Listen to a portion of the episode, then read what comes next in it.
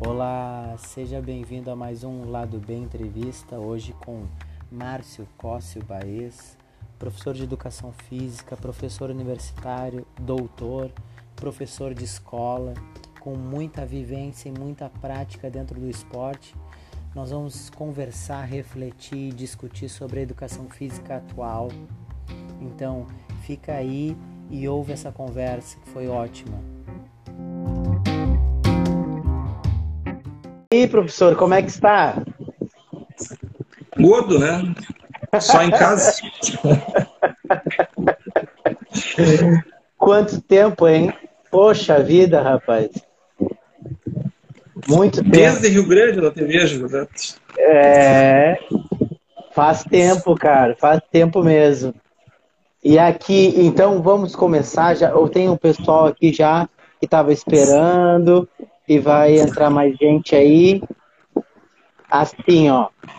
Quem está ouvindo agora, quem está vendo agora a live e quem está ouvindo só o áudio, né? Agradecemos vocês por estarem aqui. Vamos começar então um lado B entrevista hoje com o meu querido amigo professor, que não consigo chamar de Márcio, só consigo chamar de professor. professor Márcio Costa Baez, né? E hoje a gente vai conversar sobre. Porque a, a conversa do, do lado B ela é para ser algo mais orgânico. A gente vai iniciar, claro que o tema sempre vai ser esporte, vai ser atividade física, vai ser a, no, a, a nossa, nossa profissão, o que a gente vive no dia a dia. Mas o, os assuntos eles vão surgindo, eles vão surgindo normalmente, né? Então, é, para quem está pela primeira vez, o lado B tem a intenção de conversar com pessoas importantes, pessoas que fazem muita coisa pelo esporte, pela atividade física, pela educação física, e cada um está no seu nicho. A gente vive muito em nicho, vive muito em tribo, e às vezes é importante, principalmente hoje, que a gente tem esses recursos de conversar à distância, que outras pessoas possam nos ouvir. Isso, é, isso é importante, né? É, e professor, eu quero começar porque tem muita gente que não me conhece, que está ouvindo, com certeza, pessoas que não te conhecem, que estão ouvindo, e é para isso que a gente está aqui. Eu quero primeiro, só brevemente, que tu te apresente. Quem tu és? Eu sou Márcio. mas se apresentar é complicado, né? É, mas é só, é só breve. Física. É. Sou Márcio Cócio Baez, como tu falaste, professor de educação física. Os títulos a gente deixa para os outros, assim. Eu não. Sabe que eu não valorizo muito o título. não, então eu, eu, eu te apresento. É, professor Márcio é, foi um professor na graduação em Uruguaiana, a minha terra. Tem muita gente que, pelas andanças que eu já tive na minha vida, nem sabem que eu sou de Uruguaiana, mas eu sou de Uruguaiana. E, e isso interfere muito em quem eu sou hoje, na minha formação. Seja como ser humano e seja profissional. E tu és um daqueles que tem uma relevância muito grande na minha vida. E até porque hoje, hoje estava conversando aqui, ó, com o Joia aqui, que está aqui na live aqui, e falando de, de, dessa questão de que o cara, naquele, naquela época que eu era tão imaturo, né, na, na, na, na, na formação, geralmente a gente acha que sabe muito e a gente não sabe bosta nenhuma. Né? Nesses anos eu ainda não sei, eu só vejo que eu não sei muita coisa e o pouco que eu sei eu tenho que me agarrar, sabe, para poder sobreviver. E naquela época, cara, tu já era um grande cara, sabe? Já era um grande cara para mim e quanto mais tempo é assim, não é só a cabeça não. é sim. E eu quanto vou mais... mexer contigo, mano. Quanto mais eu, eu passo que... tempo. Tá me ouvindo? Eu era mais imaturo que tu. ah, cara. Quanto mais passa o tempo, eu vejo, e ainda mais agora que eu tô morando num lugar que tem mais profissionais por metro quadrado, né? Tem mais pessoas, tem mais lugares. A gente consegue ter uma visão mais ampla do que a gente morar num lugar menor e num lugar médio e morar num lugar enorme como é o Rio de Janeiro, principalmente pela atividade física, que aqui se respira exercício físico, né? E hoje eu vejo muito mais isso, mesmo que tu diga, e eu acredito que a gente vai evoluindo, mas tu foi importante. Tem uma, uma coisa que talvez tu não lembre, talvez tu não lembre, e eu falo muito isso para os meus alunos, seja os meus alunos adolescentes e seja os meus alunos adultos, né? Eu falo para eles que uma das coisas importantes que eu tive na minha vida, divisor de águas, foi quando tu dissesse assim, num dia nunca vou me esquecer, disse assim, cara, aqui tu não é atleta, aqui tu não é jogador, aqui tu é professor é outro, é outra coisa, sabe? E isso eu levo muito para minha vida, principalmente porque hoje, por, como os anos passam, eu hoje conheço vários recém-formados. Então, a gente conversa sobre várias coisas, eu sempre falo isso, que ser professor, se comportar como professor é diferente de querer aparecer, querer ser atleta, querer ser fitness, querer ser isso, querer ser aquilo. É outra forma de ser quando tu assume que, poxa, agora eu vou ser professor. É outra coisa, sabe? E isso eu tive desde lá de cedo, desde a faculdade. Por mais que eu tenha feito talvez não tenha me comportado da melhor forma, mas eu tentei ser professor, mesmo errando muito, sabe? E a tua contribuição, e é por isso que eu, que eu quero que as pessoas conheçam mais o Márcio, sabe? O Márcio que eu conheci, o Márcio que eu vejo, o Márcio que eu ouço, que as pessoas falam muito bem, porque eu acredito que a gente é, tem muito o que as pessoas falam da gente. Claro que a gente não pode ter muita relevância pelos comentários dos outros. Mas quando muitas pessoas falam bem da gente, poxa, isso tem algo de bom, tem algo ali, né? E eu, eu, eu vejo muito isso em ti, Márcio. Mesmo a gente não convivendo há muitos anos. Mas eu vejo isso porque eu observo muito a minha terra à distância. Bom, acho que tu tem conversado com pouco, muito pouca gente uruguaiana mesmo, para falar bem de mim. eu te digo assim, ó, é... eu, tu sabe que eu te admiro desde o tempo de formação. A gente teve os nossos pegas, assim, porque tu era rebelde e eu era, eu era chato pra caralho. Né? Hoje eu sou tão chato quanto antes. Só que eu tinha uma coisa que eu fico, eu estava conversando com a minha esposa hoje sobre isso, né? É, que eu sempre quis, eu sempre, como professor, eu sempre quis dar educação para o filho dos outros da forma que eu dou para as minhas hoje, né? Então, bah, se eu cobrava, imagina, se eu cobrava das minhas atletas, dos meus atletas antes, imagina como é que eu não cobro das minhas filhas hoje, né? Então, é, é complicado, assim. E quando tu fala, assim, de, dessa questão da, do, amadurecer, do, do amadurecer, a gente amadurece a cada dia, né? Então, o que eu achava... Uma das, uma das entrevistas que eu estava olhando para ti, que tu, tava, fizeste aí no, não me lembro quem era entrevistado, que falasse assim, ah, tinha um professor que dizia que o dia que me encontrar abraçado com o pai é porque eu tô brigando. Você para que é briga, né? É, teve, a, teve essa fase, né? Teve essa fase. Né? Então, é que hoje em dia está tudo tão mudado, a gente tem que se, a, tem que se adaptar tanto a tanta, a tanta novidade hoje em dia que é, é evolução, né? Espero estar é. tá, espero tá um pouco pior, menos pior do que eu era ontem. Né?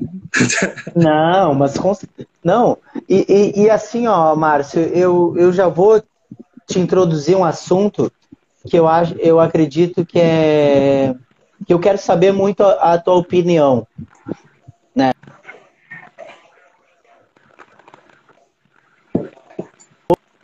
Eu tive muita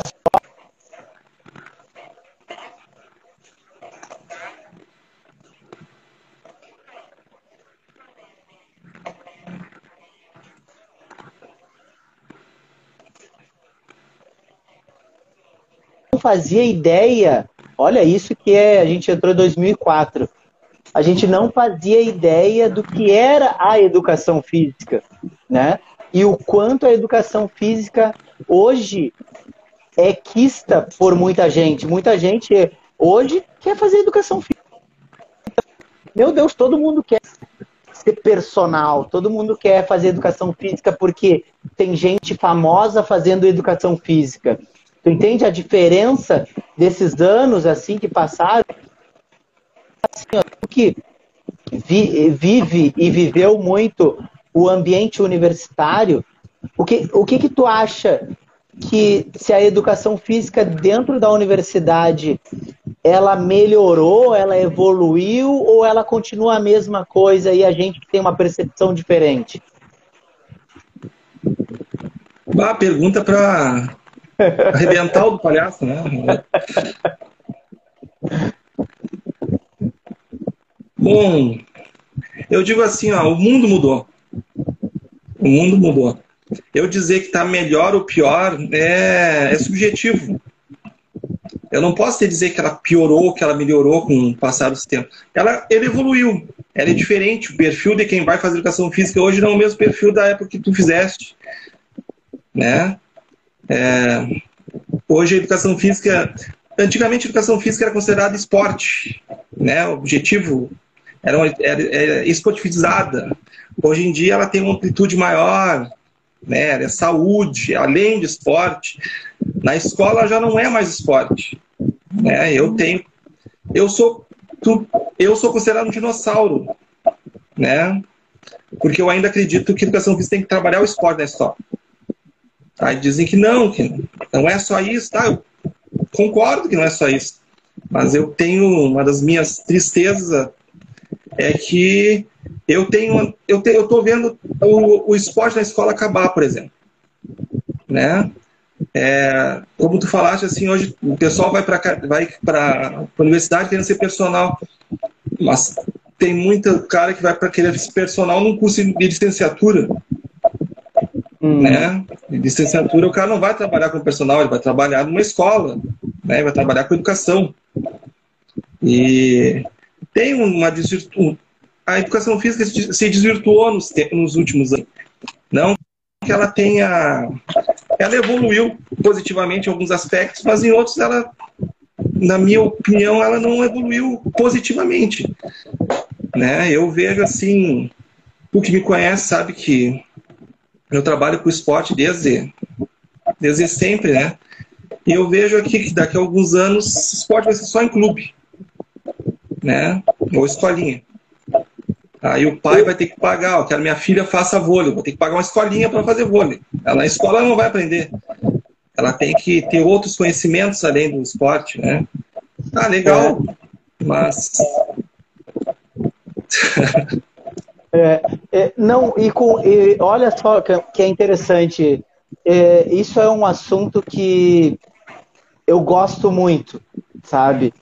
É, porque, primeiro, tu sabe, a minha, a, a, a minha formação foi a última formação dos dois, né? Então, licenciatura plena, então eu pude ter uh, a vivência de trabalhar em qualquer lugar sem me preocupar com isso, né? Que agora não existe mais isso. Há, há pouco tempo atrás não existe. Ou tu já tem que decidir o teu plano de vida muito antes de tu iniciar na faculdade. Eu acho isso muito arriscado, mas isso é uma opinião minha. Né? Tu já tem que decidir algo que às vezes tu nem sabe que tu vai gostar ou não antes de iniciar. Porque tu pode ir para uma academia e não gostar, ir para uma, uma escola e também não gostar, e tu não vai saber porque tu não vai vivenciar o, a educação, a, o curso não vai te dar essa vivência. Mas tá. Mas falando de escola, eu sou um dos poucos, Márcio, dentro da profissão hoje eu, eu trabalho mais em academias, mesmo eu ainda tendo essa veia do esporte, gostando da escola, amo a escola, né? Mas hoje trabalho dentro de academia, então com, com, com, profissionais, muito mais com profissionais de bacharel, mais técnicos, assim que se julgam mais técnicos, e eu vejo que o meu diferencial para eles é ter passado pela escola. É ter o ensino da escola. É a forma didática de ensinar dentro da escola, para crianças, para grandes grupos, coisas que dentro da academia é uma crítica que eu tenho que o professor de academia ele não consegue lidar com grandes grupos porque ele não tem a vivência de dar aula para grupos. Porque tu sabe muito mais do que eu e é exatamente isso que tu está falando tu está sentindo um dinossauro dentro da, da, da, da escola mas a escola é a base para tu aprender a lidar com todas as potencialidades mas num grupo, porque esporte é grupo. Então, no mínimo, tem 10 crianças ali e tu tem que ensinar as 10. Ensinar as 10 é difícil. E eu vejo que esses profissionais que só trabalham, que estão buscando só essa parte da musculação, do treinamento personalizado, estão perdendo uma, uma parte do conhecimento didática que só vem de trabalhar em grandes de trabalhar na escola, sabe? Não tem essa didática e não tem de onde tirar, porque nunca vai ter essa vivência. E eu acho isso importante. E o que tu falou da questão dos, dos clubes, nos grandes centros, como aqui no Rio de Janeiro, já é assim. Já é assim, Marcos. Se tu quer fazer esporte, se a criança quer fazer esporte, ela só faz no clube elas não têm outro recurso. As escolas estão. É, é uma educação física, e eu já peguei essa educação física já em Rio Grande, em alguns lugares, em algumas escolas, principalmente escolas é, mais particulares, que é, é uma prática esportiva muito generalista que não forma nada. Tu dá muita coisa, mas ao mesmo tempo tu não dá nada, sabe? E eu, eu acredito muito nisso na base do esporte escolar para que a gente possa ter adultos melhores. Eu vejo assim, Rogério, é, é que eu sou de uma geração diferente, né? Então, por isso que eu vejo assim, é, se fala que educação física tem que criar seres conscientes, né? Como se a gente não formasse, não desenvolvesse consciência através da atividade esportiva. É, isso algumas vezes me ofende, assim, quando dizem, ah, esporte é, alien, é não, não é alienante, ele não, cria, não deixa o, o, indivíduo criar consciência. Eu trabalho já há 21 anos, né, em, com equipes de, dos, dos, diferentes níveis, né, desde o pré-mirim até o universitário, e eu duvido que algum dos, alguém que treinou comigo tenha se tornado alienados. Né? Acho que, pelo contrário, pra, pelos esportes, eles tiveram que estudar para conseguir desenvolver as habilidades deles. A, até os esportes que eu, trabalho, que eu sempre trabalhei, que foi vôlei e basquete, é, vôlei e basquete, basquete sabe mais do que eu hoje em dia. Se o cara não tem uma consciência tática, ele não joga, não adianta. Vai correr de um lado para o outro da quadra sem objetivo nenhum. O jogo hoje em dia é muito pensado, é muito marcado, é, E desde, desde, desde a escola, né? Não é mais aquela questão de larga a bola e joga. É toda uma questão de, de desenvolvimento. É, tu que foi atleta escolar, sabe bem disso. Por que, que o, a equipe que tu jogou aqui, Uruguaiana, sempre foi a melhor? Porque o professor tinha um objetivo claro, ele ensinava, ele, ele repetia, ensinava o que ele queria dos atletas dele. E os atletas entravam no quadro sabendo exatamente o que fazer. Né? Com todo respeito, nenhum de vocês se tornou alienado. Pelo contrário. Né? Tiveram toda a questão do planejamento para chegar onde vocês quiseram chegar. E eu entendo a questão assim, hoje em dia, eu, eu desculpa se eu vou fazer um desabafo aqui, né? Mas uma das coisas que me ofende hoje em dia, que me deixa triste, é a questão assim, educação física no ensino médio, pela nova LDB, é um período por semana. Né? Então tu tem 50 minutos para trabalhar com uma, uma turma de 40 alunos uma vez por semana. Atividade física, educação física. O que, que tu vai fazer? Não tem o que fazer. Então, bah, é, é complicado. É, é, é, uma das coisas que pouca gente sabe, isso é importante para quem está ouvindo isso hoje, é que a educação física, eu falei isso no primeiro, quando eu conversei com o Moisés, que ele tem um projeto social de ensino do jiu-jitsu, né?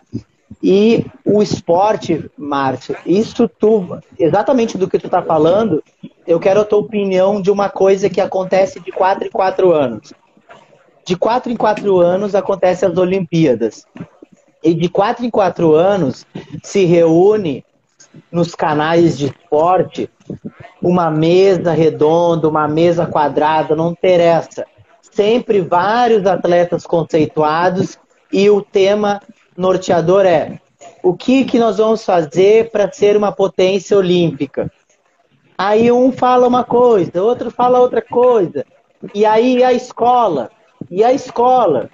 E aí ninguém fala da escola, ou quando falam, e é por isso que, olha, é exatamente por isso que eu fiz esse lado B, porque as pessoas não sabem a realidade. Não falam da escola de uma forma profunda, falam de uma forma superficial, porque não tem conhecimento de como gira, como a banda toca dentro de uma escola. Isso aí é um desrespeito tu ter 50 minutos semanais para trabalhar com uma turma de 30, 40 alunos ou mais para ensinar algo para eles. Sendo que tu mais ou menos vai conseguir segurar eles em qualquer tipo de atividade. Ensinar ali é só se tu for milagreiro. Se tu tivesse dois a três, já seria difícil tu ter um período, um período, sacanagem. Qual o tempo que eles vão, porque a educação física ainda ela não, não é feita dentro da sala de aula. Então tu tem que levar para um espaço e do espaço voltar para a sala de aula. Só esse tempo tu já perdeu no mínimo 10 a 15 minutos. Então a tua aula tem 30 minutos para tu ensinar e aí ninguém fala sobre isso, aí todo mundo coloca o dedo que eu quero melhorar o esporte, que eu quero o esporte mais forte, que o problema do esporte não é dinheiro, que o problema da escola não é dinheiro, não é investimento. Não, não, sou eu o problema. Não é, não é dinheiro, não é. Sou eu o problema. Não é ter mais estrutura, ter mais aula, pagar melhor os professores, dar hora extra. Não, não, não. O problema não é esse. O problema é o, o, o Márcio lá que não consegue formar uma equipe com um período semanal, sendo que dentro dessa turma que ele tem, tem cinco, seis que não querem estar tá lá. Que já atrapalham os outros, já não querem. Entendeu? Não, eu te digo assim, ó, vou, vou responder a tua questão sobre as Olimpíadas. Tá? É, teve um atleta, não vou recordar o nome dele, tá? que ele foi entrevistado no, no Sport TV. E o cara, ah, que legal, agora encerrando. Como é que, tá, como é que tu vê agora as Olimpíadas do Japão, em Tóquio, foram suspensas, agora a gente está nessa questão da pandemia. Como é que ficou o teu ciclo olímpico nesses últimos quatro anos de preparação? O cara olhou o cara e respondeu assim, cara, eu lamento te informar, minha, minha preparação não foi de quatro anos. A minha, minha preparação iniciou quando eu iniciei no esporte, isso lá com 10, 12 anos. Eu tô com 22, 23 anos, então já fazem mais de 10 anos que eu estou nessa, nessa preparação, esse ciclo olímpico que tu está falando para mim. Né? E, e sobre isso, é, teve, um, teve um grupo de, de, estudos aqui na universidade e falou com um repórter da, um repórter da, da Globo, tempo atrás, e, e ele estava falando sobre a questão do, do, esporte no Brasil e ele falou bem claro assim: o esporte do Brasil não vai evoluir enquanto não houver investimento.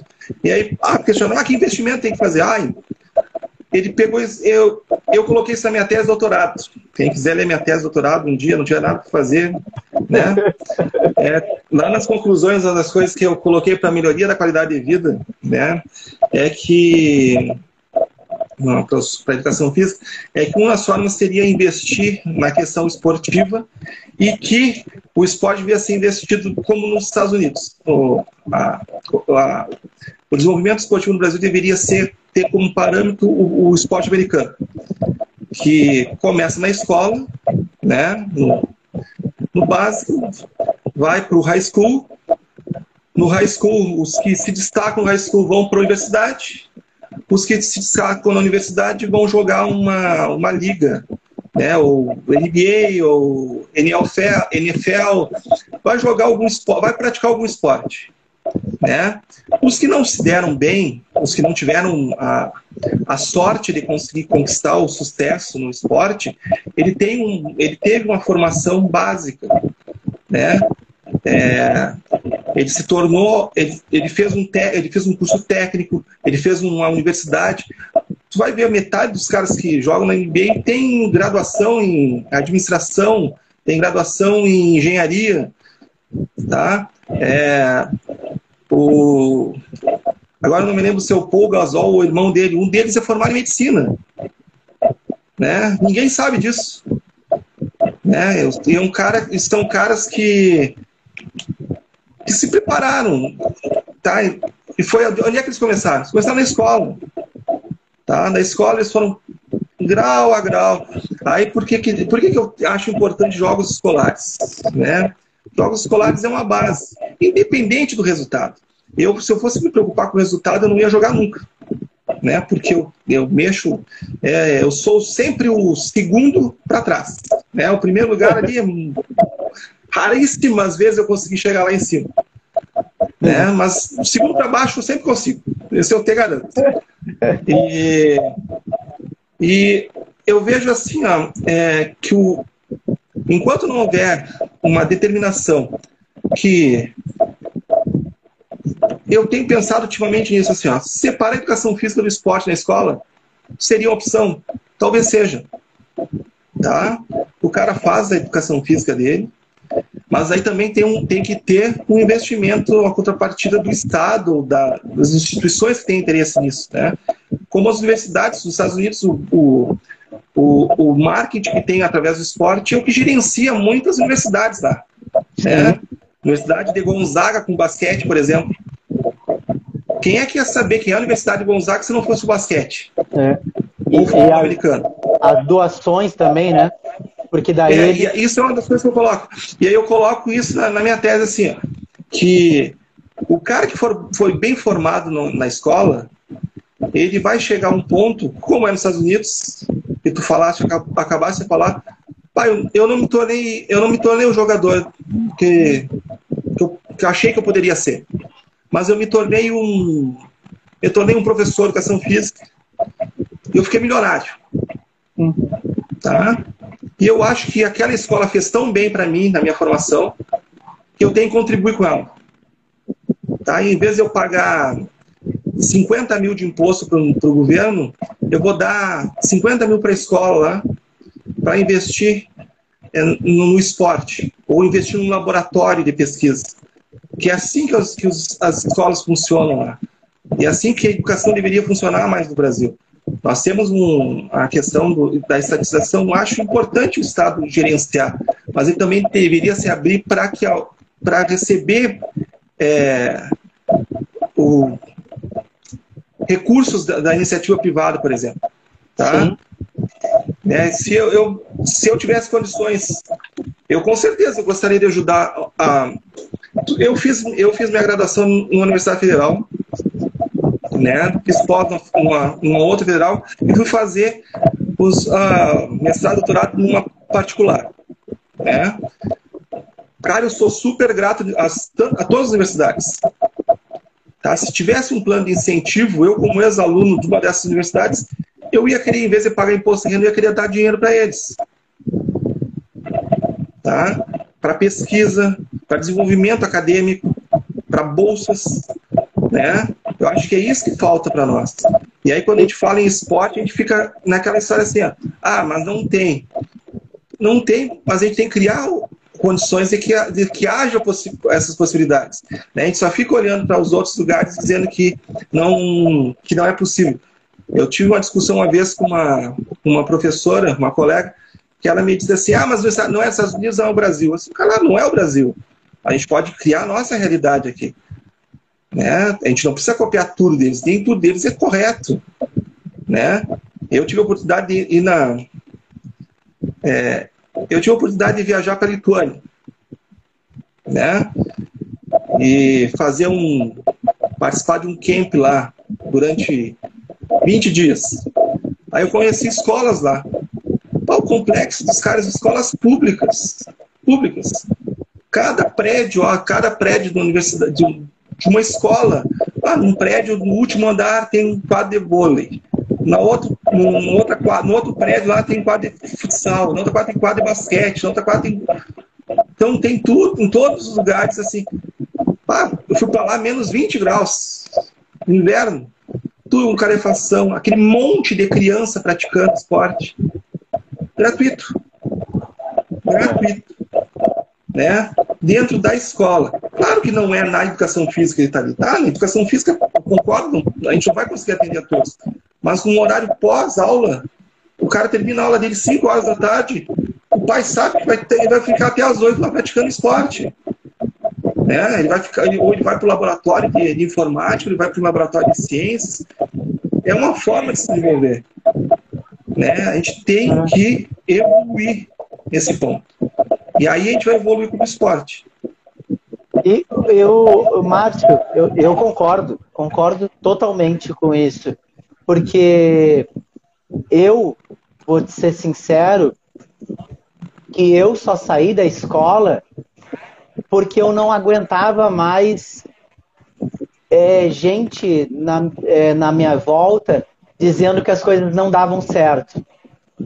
E isso foi me incomodando muito. Nunca me incomodou, da, me incomodou dar aula é, me envolver, porque todas as escolas que eu trabalhei, eu sempre vestia a camiseta. Então, ah, não tinha campeonato? Vamos fazer o campeonato. Não tinha a gincana? Vamos fazer. Não tem tal coisa? Vamos dar um jeito. Sabe? Sempre dando o jeito de, de, de fazer as coisas, principalmente na área esportiva. E essa, essa coisa, às vezes até dos colegas, de não, não, mas não vai, não é assim, não é assim, não é assim. Isso foi me cansando. A ponto de eu dizer assim, não, eu gosto da escola, eu acredito na escola, mas eu não quero permanecer nesse modelo que existe. Nesse modelo que existe hoje não me agrada, mas ao mesmo tempo eu acredito no esporte e acredito nas crianças. Então eu pensei assim, eu vou fazer o meu projeto eu vou fazer a minha parte, do meu jeito. E foi daí que eu fiz o Devils, que começou assim. Começou, eu queria, não queria me desvincular de, de daquele público que eu gosto, mas eu queria me desvincular da, da engrenagem, sabe? Da engrenagem que não ia funcionar e não ia me ajudar.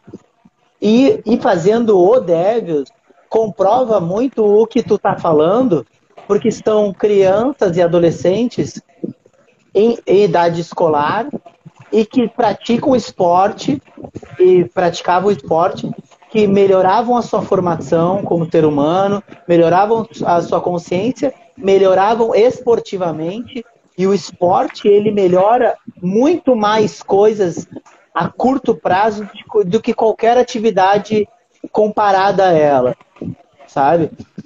E isso faz com que tu crie, isso é uma das coisas que e eu também vou, vou, vou te colocar isso para que a gente possa conversar sobre. Eu tenho um amigo em Rio Grande que ele está há nove anos trabalhando com lutas. E ele diz assim, Rogério, a gente tem que criar um ambiente de eventos que tenha sempre coisas, que as pessoas se acostumem a ter os eventos determinados esportivos. E aí eu te digo, Márcio, a gente também precisa ter mais eventos assim menores, mais simples, que fomentem o esporte escolar. Porque, por exemplo, quando eu estava com o Devils, eu dizia para os meus alunos assim: eu não quero que todo mundo esteja aqui, eu não quero que todo mundo participe daqui. Eu quero que o fulaninho que mora lá no bairro distante daqui tenha a oportunidade de jogar no bairro dele e o outro jogue no bairro dele, perto da casa dele, e que crie uma cultura onde todos os lugares tenham uma equipe, tenham uma escola e que vocês possam jogar contra outras pessoas. E isso tu sabe que é uma mentalidade que existe de quem às vezes está gerindo o esporte, de que não, não vamos abrir muito. Não, cara. Se a gente não abrir, a gente vai estar sempre competindo contra os mesmos e o nível tá, vai estar sempre o mesmo baixo. A gente tem que abrir para que tenha mais pessoas, para que o nível melhore. Claro que no início todo mundo tem o seu início, mas fomentando, fomentando, fomentando, se cria um ambiente onde tu tem mais campeonatos escolares, onde tem mais campeonatos, mesmo que não sejam dentro da escola, mas de idade escolar. Tu cria uma cultura onde os pais se envolvem mais, a comunidade se envolve mais, todo mundo e até, até a ponto que haja uma pressão até popular para que as coisas andem melhor. O que, que tu acha sobre isso? Eu, agora que começaste a falar sobre isso, eu me lembrei assim, ó, é, da Argentina, sabe, né? Na Argentina os caras fazem campeonato todo final de semana, né? Existem ligas menores assim que o que menos importa é o resultado. O importante é estar tá as crianças participando, o pessoal participando, o idoso participando, né? Os caras querem estar em movimento. E eu acho que isso faz falta para nós. Aqui Aqui no Goiânia, graças a Deus, a gente evoluiu muito nesse ponto, assim, é, em, principalmente no basquete, né? O basquete cresceu muito no Goiânia, né? A gente tem a Luba, né? Tava o Joia aí no início, que a Luba ajudou muito nesse ponto, porque o, a criança tem um objetivo, né? Acaba tendo um objetivo, que é jogar um estadual, por exemplo. Tem uma equipe na cidade que joga estadual. Então, vai, quem quer, vai se esforçar para tentar entrar num, num time da Luba, por exemplo. Né? Então lá na escola, lá, o, o, ele vai no final de semana passear e vê que tá, tem jogo da Luba no ginásio. Ele entra lá, ah, viu os caras jogando. Na outra semana ele já está na escola, lá o professor está trabalhando, ah, quero, quero treinar isso, quero jogar isso. Né? E aí vai se desenvolvendo. E muitas escolas aqui se desenvolveram. É, vendo o Lucas também entrou, que é diretor aqui de uma escola que o Uruguaiano trabalha basquete em duas escolas aqui no Uruguaiano.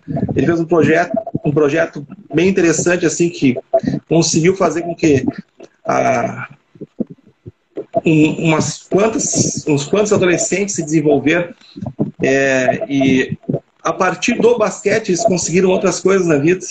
Né? Eles, hoje estão na universidade. Eu vejo isso por mim mesmo, os, os alunos que eu trabalho, a escola que eu trabalho até hoje é uruguaiana né? Hoje eu postei no Face, amanhã o Uruguaiano está fazendo 40 anos. Eu já fazem 21 anos que eu estou no Uruguaiano. Né? Então, o que eu já judiei de criança lá, criança não, já é ensino médio, né? Então, o que já passou de, de gente por mim lá, e uma das coisas que mais me orgulha, assim, não é, é ter ganho, ah, ganhamos o torneio tal, ou ficamos em segundo no torneio tal, que é, eu mexi contigo, que é o melhor resultado que a gente consegue, mas o que, o que me deixa feliz é ver o cara assim, passar num corredor numa universidade, no meu trabalho também na Unipampa, e ver o cara, um, um, um ex-atleta um ex-aluno meu, mesmo que ele não tenha jogado, ele fez educação física comigo, ele está fazendo, ele tá, ele tá cursando educação física, ou ele está cursando em, em, medicina, ou ele está cursando farmácia, né? O da Nova aí está falando, estava comentando aí também. É, o, o, o importante assim, ó, é, como o Joia também relata muito assim, ó, o que deixa o cara feliz é ver que tu conseguiu é, ajudar de alguma forma alguém dar um passo a mais. É, eu acho esse o objetivo. É, eu, eu vou ser sincero, tia, eu sou feliz hoje. Muita gente fica, muita gente fica, fica bravo comigo porque eu, eu renunciei a muitas coisas. Ah, eu, por exemplo, assim, ó, né, hoje eu não sou mais pesquisador. Eu não faço mais pesquisa. Não tenho mais vontade de fazer pesquisa. Porque a minha pesquisa é cuidar de duas pequenininhas. Tá? Todo dia eu estou numa pesquisa didática com elas. Então, eu botei como objetivo na minha vida agora, em vez de eu ficar fazendo pesquisa, eu vou cuidar das minhas filhas. Né? Ainda mais nesse período de pandemia. É, a, a, maior tem sete anos, ela sabia que eu ia falar contigo, então eu disse, não, vai lá e faz um desenho. Ela fez um desenho, cara, para mostrar para ti dos exercícios, dos esportes que ela pratica já. Né? É, mas esse é, o, é uma das coisas que eu me importo muito. Mas quando eu estou na quando eu eu na universidade, quando eu estou na escola, eu quero fazer, eu tento fazer com que o cara se sinta bem, tá? É, durante muito tempo, no início da carreira, quando a gente se conheceu, eu, eu tinha uma, eu tinha um grande problema, tá? Eu achava que o melhor professor era que ganhava tudo. Tá? Eu tinha essa mentalidade. Ah, cara bom, o cara que ganha tudo. Ah, ganhou bom de bola. Bah, esse cara, eu, esse cara eu, eu pica das galáxias. Ah, o cara ganhou o Jags. Bah, o cara, eu, esse cara é foda. Né? É. E desculpa o palavrão. Mas aí com o tempo fui, foi passando e bah, eu cheguei a ganhar alguns desses torneios. Ganhei passou. Né? Tá, fica a lembrança, fica, é legal e tal. Mas eu poder ver um. Passar na rua e o cara, ô careca, ô gordo. Né? E aí tu vê o cara, mesmo tu, tu exemplo, um exemplo assim, tu longe de longe de Uruguai, lembrar de um cara que encheu o saco, encheu teu saco na faculdade, né? É, Vai, eu, eu quando vejo tu, eu vejo outros colegas teus, não vou estar dizendo nome aqui, porque os caras depois vão dizer, bah, o cara falou de ti, não falou de mim, né? Mas tem outros colegas teus bah, que estão super bem, estão faz, faz, já fizeram mestrado, estão fazendo doutorado agora, é, são, são referência nas áreas que eles resolveram trabalhar, né? Bah, não tem coisa melhor do que isso. Né? Tu vê que o cara foi um, contribuir um pouquinho para que o cara chegasse ali. Né? Nem que seja negativamente. A gente, eu, eu, eu deixei isso, as coisas que eu falava, né? É, quando eu quando, quando tava na universidade, assim, eu dizia para vocês, eu dizia uma coisa assim, cara, tem cursos, tem aulas que são a, a, a pior coisa do mundo. Pega como exemplo. Não faz aquilo ali. Né? Até a, a, pior experiência do mundo é boa para o cara. A gente tem que ver o lado positivo. Né? A gente tem que ver essa coisa positiva. Cara, foi tão ruim que eu não vou repetir isso nunca. Mas se eu fizer isso. Né? Então não. Não, mas... não, não tem o que fazer, né? É, então eu, eu acho assim, ó. É, a gente está numa época em que todo mundo quer falar. Né? Todo mundo tem voz hoje em dia. Ah, né? é e tem muito pouca gente com isso aqui. E, graças a Deus eu tenho dois orelhão bem grandes. né? né? Eu tenho eu tenho parado ultimamente para para ouvir. Eu acho que é importante a gente ouvir o outro, né? É, eu, sabe, tu, como eu, deve ter 300 grupos de WhatsApp, né? Grupo de universidade, grupo de academia, grupo de. Vai, tem uns grupos que os caras começam a falar um monte de coisa e tu fica assim, e começa a criticar o outro. E eu, paro para pensar. Eu, muitas vezes eu paro para pensar, pô, tá, tá legal, tá criticando o cara, mas por quê? Ah, ele não pode falar isso? Não, ele pode falar isso. A opinião dele é diferente da minha, né? A, a, a opinião dele é diferente da minha. Mas não nem por isso ele deixa, eu, eu vou dizer que ele está errado. Né? Só, é a, só um é pouquinho. A vivência dele. Tá, tá trancando um pouco. Da tua opinião, e aí tá opinião e tran, tava trancando. Pode, não, que eu te digo se assim. Se estiver me ouvindo, pode continuar. Melhorou? Ixi. Melhorou, Rogério? Agora sim. Não, Parou eu te digo assim, ó. Tá, minha opinião é assim, ó. Todo mundo tem opinião, né? Mas nem, não quer dizer que a opinião de, do outro, que, que, não, que eu não concordo, eu não concordando com a opinião do outro, não quer dizer que esteja errado. É. A vivência dele pode é diferente da minha, tá? E hoje em dia o que eu tenho observado muito é a questão assim que, ah, não, o cara tá errado. Não, mas tá errado por quê? Ah, não, porque eu, eu não concordo com ele, porque a minha visão é essa. Cara, a tua visão é essa, a dele é outra. Ele passou por experiências diferentes da tua e a, a vivência dele leva ele para esse ponto. Então a gente tem que aprender a respeitar. Posso não concordar com ele, né? Sim. Mas eu respeito a opinião do cara. Tem muita gente que fala mal do, do, da, da opinião dos outros, né? E porque o cara não concorda com a sua opinião. Ah, mas... É, é, é complexo, né? Não, eu acredito assim, Márcio, é, isso, é, é, sério, eu, eu, eu há muito tempo queria conversar assim à distância e a minha, a, as minhas andanças também me afastaram de algumas pessoas que eu gostaria de conversar mais. E, é, e o lado B, ele é um, um motivo que eu tenho, né? Uma desculpa que eu tenho para poder conversar com as pessoas que eu, que eu gostaria de estar conversando mais. E tu é uma delas. E, e essa questão, eu, eu acredito que é maturidade, sabe? Eu, eu, vejo por mim, assim, porque como eu já morei em, em, em lugares diferentes, e querendo ou não, lugares diferentes, as pessoas pensam diferentes naturalmente, né? De, de região para região. E hoje eu moro num lugar que pensa totalmente diferente da forma como pensa um gaúcho, por exemplo. Só por isso, independente do assunto. Já é diferente assim. É o trato diferente, é uma sensibilidade diferente, é o trabalho, a forma de trabalhar, eles vêm de uma forma diferente. E para mim foi muito impactante do início. Foi um impacto assim, puf, sabe? E, e hoje eu vejo que fez muito bem para mim, para esse amadurecimento disso que você está falando. De que tem muitas coisas que eu continuo não concordando. Mas hoje eu, tipo, tá, é a forma como a pessoa, de acordo com o que ela viveu, que é diferente do que eu vivi, de acordo com o que eu experimentei como, como prática de profissão, como prática de vida, como pensamentos do que eu quero para minha vida, do que o outro. Então tu vai pensando assim, cara, ah, pensa do teu jeito aí, fica na tua, eu vou fazendo o meu e a gente vai, vai indo. É uma da, e o lado B é isso, Márcio, eu vou te dizer assim, ó, muita gente na minha vida, ach, é, na minha na profissão, achava que eu estava fazendo as coisas para diminuir a profissão. E eu sempre fiz as coisas para aumentar a profissão, no sentido de valorizar o profissional.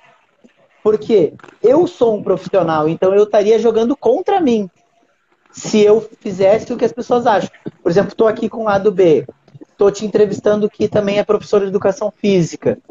E aí eu quero que as pessoas vejam o teu melhor porque o teu melhor faz com que a, a profissão seja melhor, seja mais valorizada, seja vista de uma forma melhor.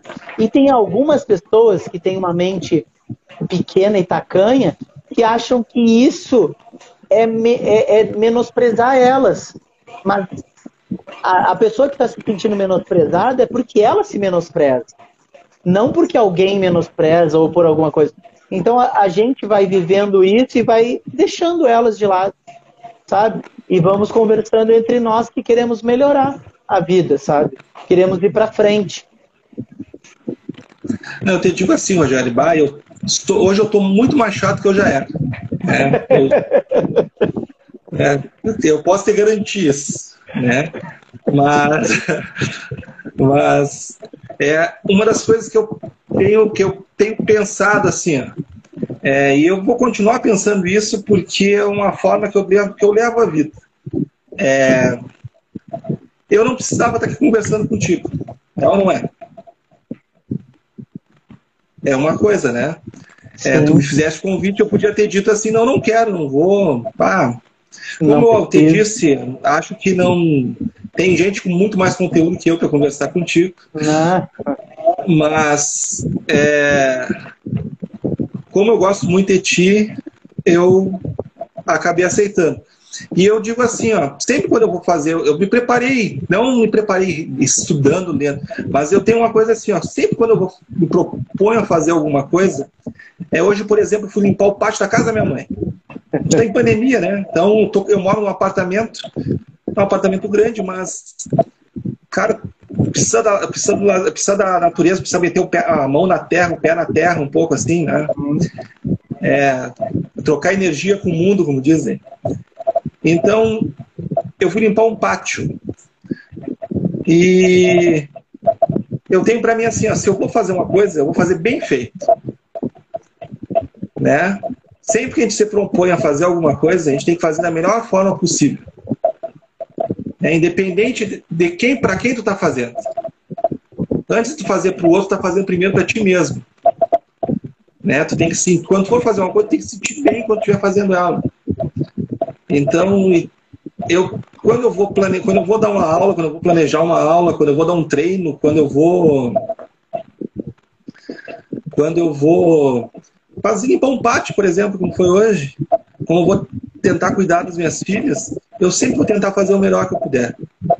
Porque é uma forma que eu tenho de respeitar a quem está me ouvindo, né, a quem está na minha frente, e até me respeitar, porque muitas vezes eu acredito que a gente se desrespeita muitas vezes, o profissional se desrespeita quando ele faz de qualquer jeito, né?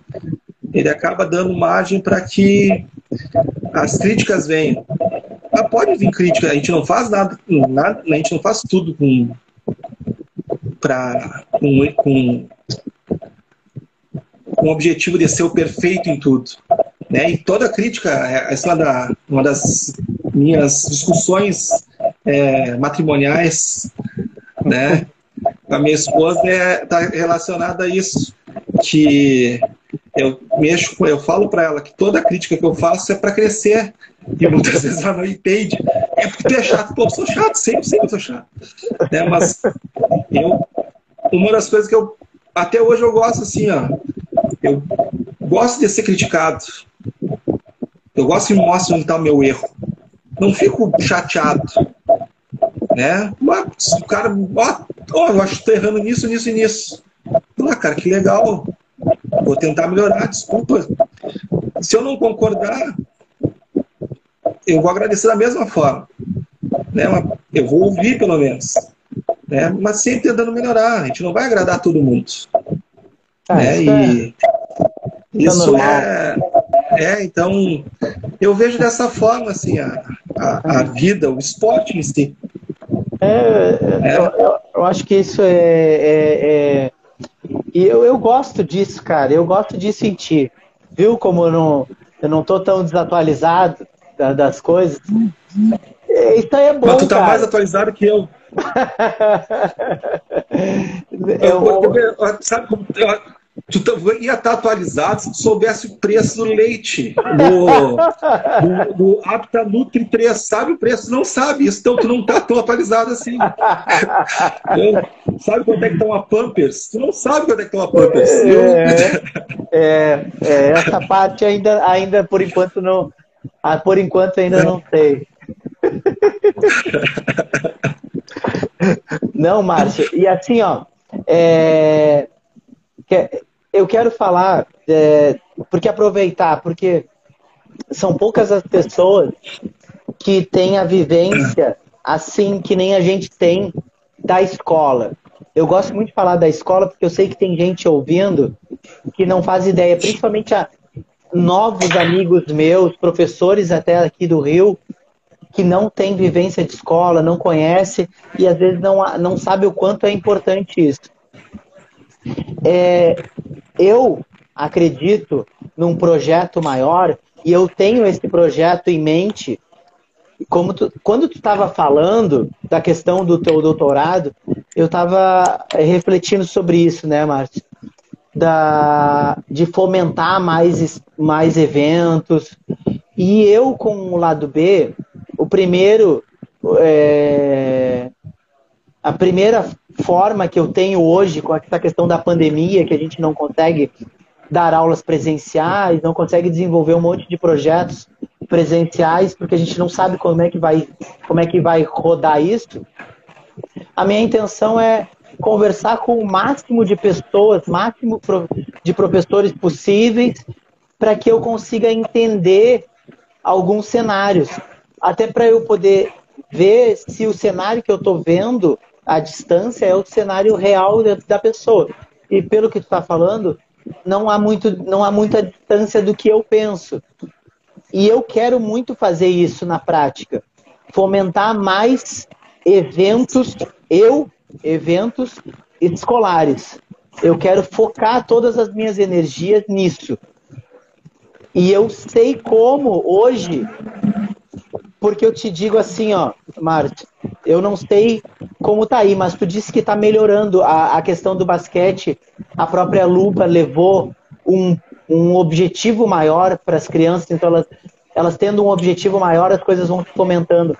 Mas no resto do estado, principalmente no Rio Grande do Sul, que a gente está numa ponta muito longe de São Paulo e do Rio, nós temos muito material humano muito bom. Eu acredito hoje, se eu for para aí eu vou conseguir, no mínimo, uns três, quatro atletas do mesmo nível de que estão na categoria de base do Flamengo hoje.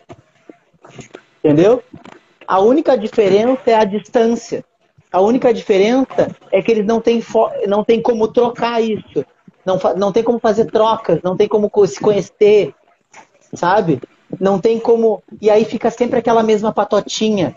E eu acho que a gente tem que fazer do jeito que tu falou e do jeito que nós temos a vivência, porque nós estamos do lado da Argentina e nós pegamos o, o exemplo básico deles, que é tirar a arrogância do brasileiro de achar que evento é só Olimpíada, que é só evento top, que a gente não pode fazer um evento de final de semana com a arbitragem da categoria juvenil ensina os guris do juvenil a, a fazer arbitragem do, do mirim, do, do baby, do, sabe? Junta as tabelas lá, faz umas tabelas é, tu mesmo, não tem as tabelas, faz umas tabelas improvisadas, faz o campeonato. Às vezes a gente quer muita coisa e deixa de fazer o básico que os argentinos, que é um país muito menor que nós, consegue ter muito mais atletas por metro quadrado do que no Brasil. Por quê? Porque a gente não faz o simples, a gente não fomenta coisas simples. E eu, Márcio, hoje, pelas vivências que eu tenho, eu vejo que todos os lugares do Brasil estão precisando disso. E os lugares que se desenvolvem são aqueles que as pessoas deixaram de ser arrogantes e pensaram no todo. Vamos fazer do jeito que é possível fazer. E pronto. Sabe? Vamos, não dá para fazer melhor, vamos fazer do jeito que dá.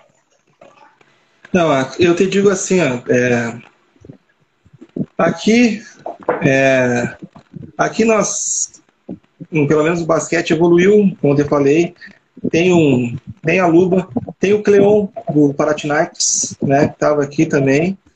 É, ele fazia um evento todo ano né? Até agora com a pandemia a gente teve que parar, que eram os jogos, a Copa Panathinaikos, com criança do sub-10 até o sub-20, né? Com jogos todo final de semana, né?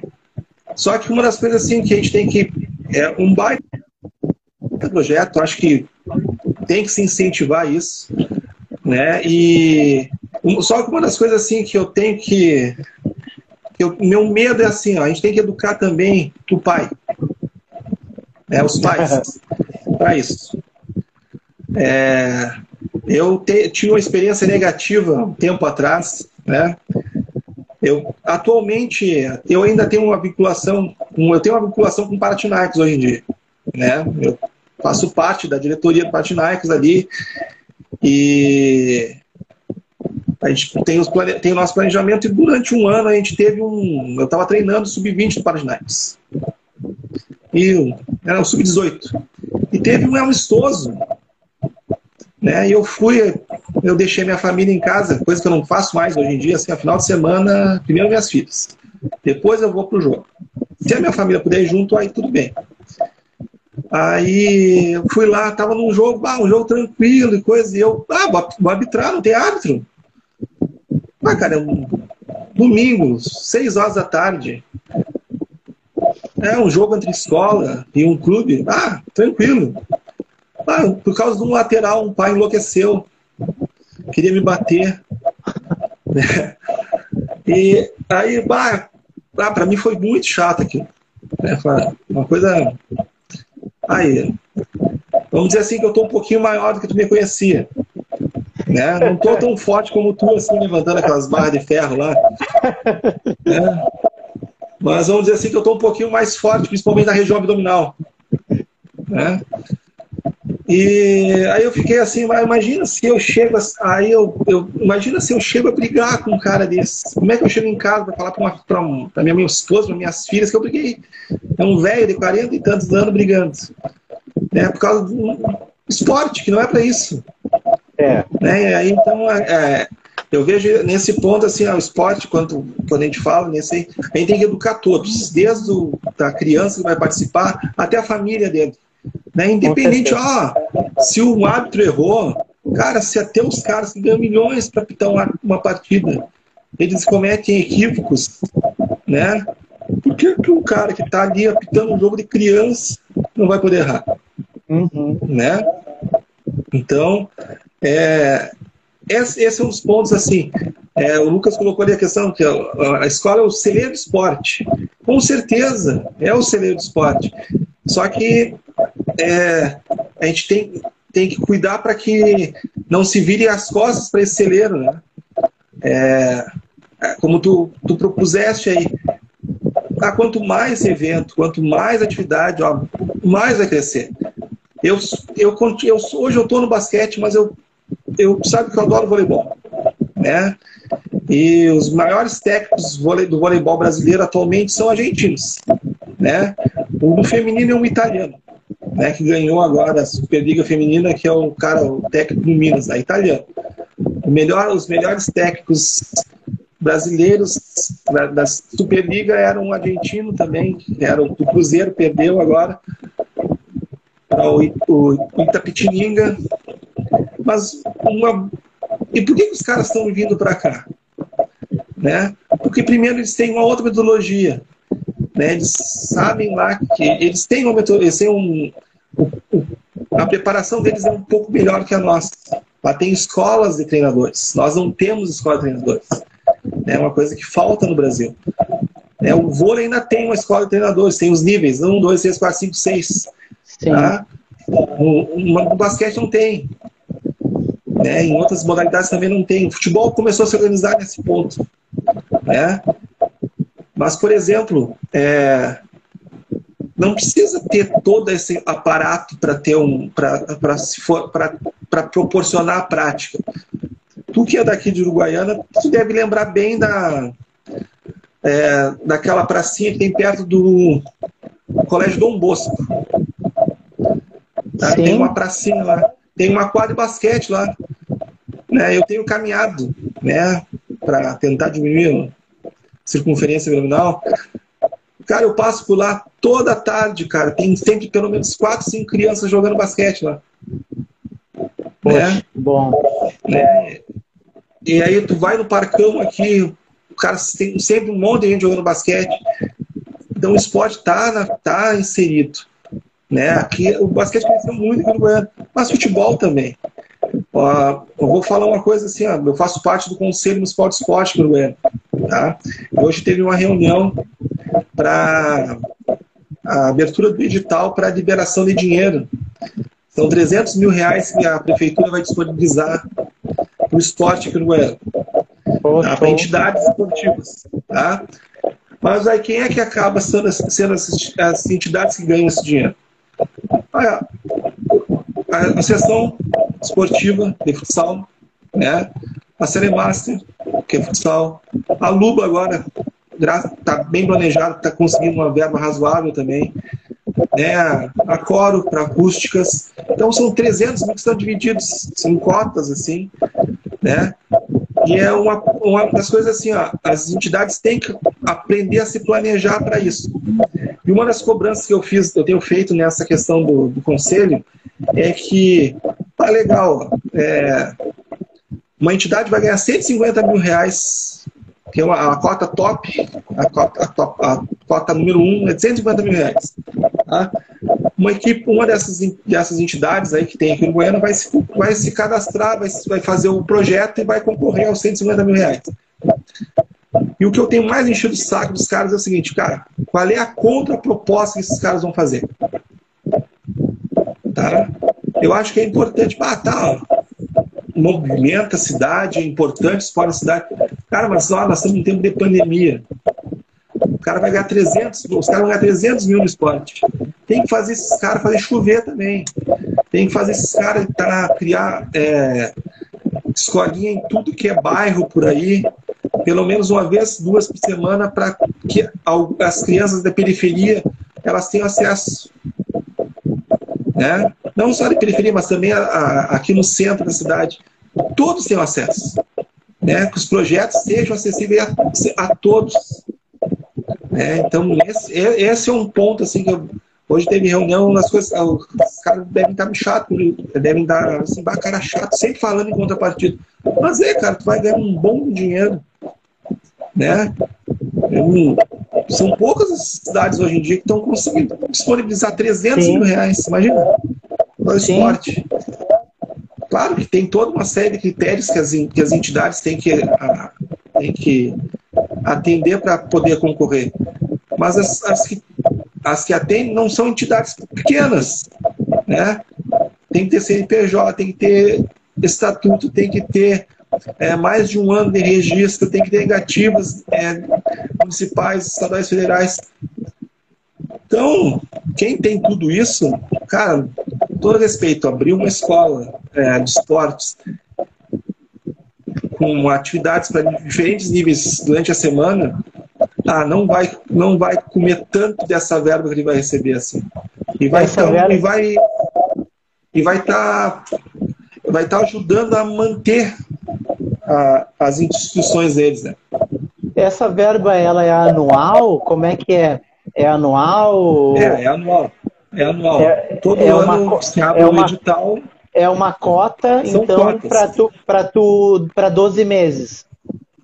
Sim, mas recebe, ah. assim, por exemplo, tu faz um projeto. Vou te dar um exemplo assim, eu tô, vou montar um projeto de dança, tá? Para não misturar nenhuma das, das outras que tem. Eu montei um projeto de dança aí. A dança, o primeiro Brinker em Dance de Uruguai, né? Ah, em homenagem ao professor Rogério Brinker. Então, aí eu monto lá, ah, eu preciso, vou gastar cento, eu vou gastar mil reais em iluminação, mil reais em tal coisa, eu estou querendo agora 10 mil. Eu vou precisar de, 10, de 5 mil para para montagem do espaço, para trazer é, pessoas para participar do evento e tal. Então, tudo isso planejado. Sim. Tá, legal. Só que ó, o que, que eu, uma das coisas que eu solicitei colocasse no, no, no edital. Bom, agora a, a entidade tem que colocar ali, bom, eu vou receber 10 mil reais. Tá?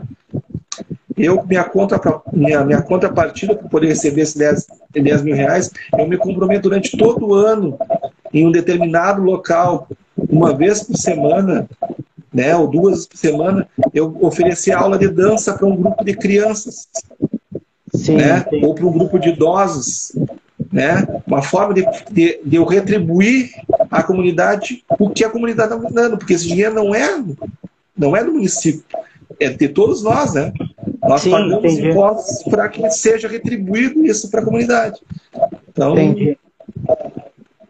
Entendi. Essa é, é, é, isso que eu tenho visto que eu tenho cobrado assim. Ó. Tem, ah, que, tem, que... tem que o, o, auxílio tem, tem que se dar. Mas também tem que se cobrar uma, contra, uma contraproposta. Uma, uma empresa. Vou te dar um exemplo assim, ó. Eu vou pedir o patrocínio da Coca-Cola. Né? Ah, legal, a Coca-Cola vai me dar 10 mil reais. Tá, só que minha contrapartida é que eu tenho que, toda vez que eu estiver participando de alguma coisa, tem que estar a marca lá dela estampada na, na minha camiseta, tem que estar uma. Ela vai ganhar com marketing comigo, ela vai ganhar vendendo refrigerante. Né? Sim. Por que, que a gente não tem. Com o, erário público, a gente fala, não, a gente não tem esse, a necessidade de cobrar isso também, né? Ponto, está ganhando. Sim. O que, que eu é uma... receber em troca? Mas eu acho que é uma coisa simples desse que tu colocou, é simples de cumprir, né? Uma, uma atividade para a comunidade numa cidade como Uruguaiana, que não tem tanto deslocamento, tem lugares que tem muito mais difícil o deslocamento, né? Acho que o deslocamento, eu vou te dizer, Márcio, o deslocamento em algumas cidades do Brasil é uma das partes mais difíceis de fazer um projeto. Porque se tu vai fazer um projeto num lugar onde as crianças têm que se, se deslocar, por exemplo, aqui no Rio de Janeiro, tem lá o centro, o centro olímpico lá. Aí, teoricamente, tinha um legado olímpico que ia ter atividades para a comunidade. Que nem tu está falando, o legado olímpico é como se fosse a contrapartida que tu está falando aí. Só que vezes mil, né? Porque o investimento é absurdo. Só que daí, tu vai trabalhar. Aí, por exemplo, tu vai trabalhar com as crianças da onde? É um lugar que. E aí tu vai ter que ter. É, como é que transporte e outras coisas. Então, no, no caso que tu está falando, é muito mais fácil de fazer. Muito mais fácil de fazer. Tá todo mundo aí mesmo. É mais fácil de divulgar, mais fácil de fazer uma, uma, uma coisa então, eu acho que isso aí é, é, é ótimo, e se não tinha, tem, tem todos os, os projetos assim, esses de ligados, vinculados a, a governo, né? De ter o, o mínimo, que é um, o bem para a comunidade ali e dar uma, duas aulinhas na semana, já tá com tu já tem estrutura, tu já tem dinheiro, tu já consegue se manter, tá tudo pronto, é só disponibilizar duas, três horas semanais e vai, e vai tudo, sabe? E o que eu tô te falando assim, Márcio, eu, eu tenho mesmo. Hoje, a pandemia, ela, ela me causou em todos nós muitas coisas, sabe? Causou muitas coisas. E eu vinha numa pegada na minha vida, assim, de um jeito que a pandemia me ajudou a, a, a pensar que talvez daquele jeito não fosse a melhor forma a longo prazo. E hoje eu tenho um pensamento de colocar as minhas energias no que me faz muito bem. Cara, trabalhar é bom, ganhar dinheiro é bom, fazer as coisas. É...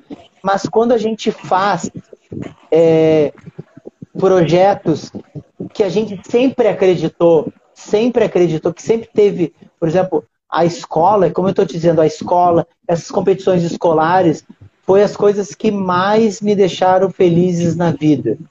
Sempre me deixaram felizes. Quando eu era atleta de escola, eu ficava muito feliz. Eu vivi isso. Quando eu levei os meus primeiros alunos na primeira escola que eu trabalhei para participar de um campeonato na cidade, eu vi a felicidade que é para o aluno isso. E, e, e, eu vi gradativamente nos lugares onde eu trabalhei a felicidade que é de participar. Como tu falou, falou uma realidade que poucos profissionais às vezes têm, que o lance de participar é muito mais importante, cara. Tu levar eles para participar do evento e aquilo se tornar uma parte deles e saber todo ano tem. E porque primeiro é isso, né? Todo ano e a gente poder mudar isso de duas vezes por ano, três vezes por ano, quatro vezes por ano, até chegar todo mês tem, todo final de semana tem. E aquilo, cara, vai mudar a vida e muda a vida de muita gente, como a minha vida mudou quando eu entendi que eu podia fazer coisas, cara, que se eu não tivesse ligado ao esporte eu não ia fazer. Eu não ia conviver com pessoas, eu não ia conhecer lugares, eu não ia ver a vida de outra forma, cara, eu não ia me desafiar. Então, eu quero muito proporcionar isso para muitas crianças, para muitas crianças e muitos adolescentes. E hoje que eu sei, eu tenho conhecimento prático de algumas coisas que são simples e muito dos argentinos eu carrego em mim dessa simplicidade de fazer, cara. Vamos fazer. Eu, eu quando eu estava em Rio Grande, Márcio, eu fiz quatro, quatro, cinco eventos. Fiz cinco campeonatos, cinco campeonatos estaduais, estaduais, cinco campeonatos municipais de basquete eu, eu, eu trouxe todo mundo é, que não estava participando e era uma cidade que tinha uma tradição no basquete, assim como Uruguaiana tem, assim como Santa Maria tem, assim como Porto Alegre tem, só que estava muito no nicho. É aqueles que, que participam, é aqueles que vão, é aqueles que não sei o quê. E eu peguei uma gurizadinha, Márcio, que escola pública, que até então escola pública lá em Rio Grande, não, não conhecia basquete, não tinha prática desses esportes que precisa de um pouco mais de equipamento, que tu sabe que tu precisa de equipamento, tu precisa de uma tabela, tu precisa de um ginásio muitas vezes, tu precisa que eles usem um, um, um determinado tipo de roupa e tênis diferente do que, os, que se usa para o futebol. Então, eles foram é, é, tendo um tipo de vivência que eles nunca teriam dos lugares aonde eles viviam, sabe? E com isso, eu fomentei aqueles que já praticavam e estavam na sua bolha lá, mesmo eles, eu fui lá e, e, e, disse assim, ó, cara, vocês estão nas suas bolhas, mas a gente mesmo assim, a gente quer que vocês participem. E outros que não estavam em bolha nenhuma, que não achavam, eu, eu, eu chamei todos. Eu fiz um trabalho de mediador entre todos, sempre. E eu vi assim, cara, se não tiver alguém para mediar e mostrar que tem como fazer, que mesmo com, a, com uma coisa que tu falou muito, mesmo com as diferenças de pensamento, a gente precisa parar com isso e fazer uma coisa em conjunto, senão não vai dar certo.